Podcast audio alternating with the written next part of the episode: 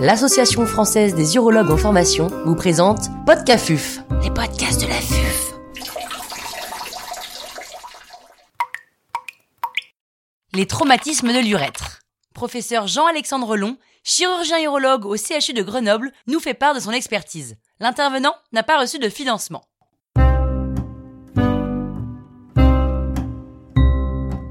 Quels sont les mécanismes des traumatismes de l'urètre? Les traumatismes de l'urètre peuvent survenir dans plusieurs situations. Les traumatismes de l'urètre antérieur, c'est-à-dire de l'urètre pénien et de l'urètre bulbaire, surviennent lors de chutes à califourchon. Les traumatismes de l'urètre postérieur, beaucoup plus graves et de pronostic fonctionnel beaucoup plus défavorable, sont liés à des traumatismes entraînant des fractures du bassin. Quelle prise en charge devant un traumatisme de l'urètre antérieur? Les traumatismes de l'urètre antérieur sont fréquemment des ruptures partielles. Celles-ci doivent être traitées de manière conservatrice en utilisant un drainage urinaire.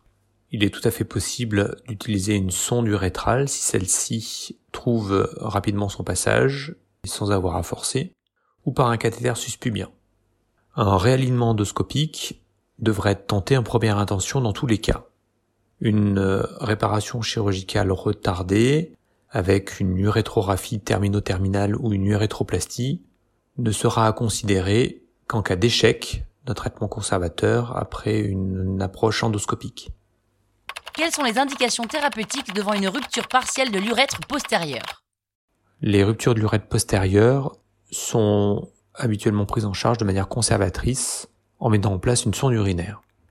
Le plus raisonnable est de mettre en place initialement un cathéter suspubien et d'envisager un réalignement endoscopique permettant de mettre en place une sonde urinaire qui doit être laissée en place pendant environ deux semaines. Il n'existe pas d'indication, dans ces cas-là, de traitement chirurgical par urétrographie termino-terminale. Si par hasard une sténose devait se développer ultérieurement, il serait possible d'envisager un traitement chirurgical plus lourd avec soit une urétrographie termino-terminale, soit une urétroplastie, pouvant utiliser une greffe de muqueuse buccale. Quelle est la prise en charge en urgence d'un traumatisme de l'urètre postérieur? Tout le monde est unanime. La prise en charge d'un traumatisme de l'urètre postérieur n'est pas urgente. Et il est même très recommandé en phase aiguë de mettre en place qu'un cathéter suspubien et de considérer dans un deuxième temps le traitement de la rupture de l'urètre postérieur. Existe-t-il des indications de réalignement endoscopique des ruptures de l'urètre postérieur? Les données de la littérature sont divergentes sur euh, le réalignement endoscopique.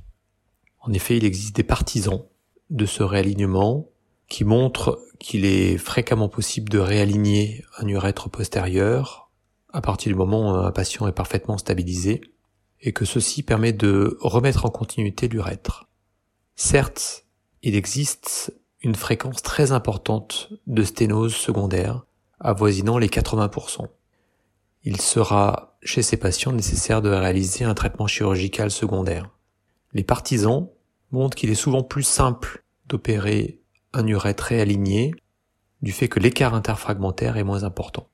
Ce qui est certain, c'est que malgré le taux d'échec relativement important sur le moyen et sur le long terme, ceci n'a pas une morbidité très importante. Quelles sont les indications d'urétroplastie ou d'urétrographie La majorité des ruptures de l'urètre postérieur complètes vont nécessiter une urétrographie. Celle-ci doit être réalisée secondairement, après traitement de la fracture du bassin et après récupération de celle-ci. Fréquemment, il est commun de dire qu'il faut attendre au moins deux mois avant d'envisager cette réparation secondaire. L'urétrographie termino-terminale est la technique de choix celle-ci doit être réalisée de préférence dans un centre expert qui permet de garantir aux patients un résultat fonctionnel le plus acceptable possible et de prendre en charge également les sténoses secondaires relativement fréquentes dans ces contextes.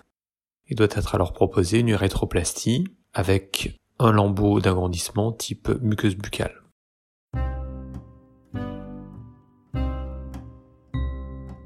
Un grand merci au professeur Jean-Alexandre Long pour ses conseils précieux.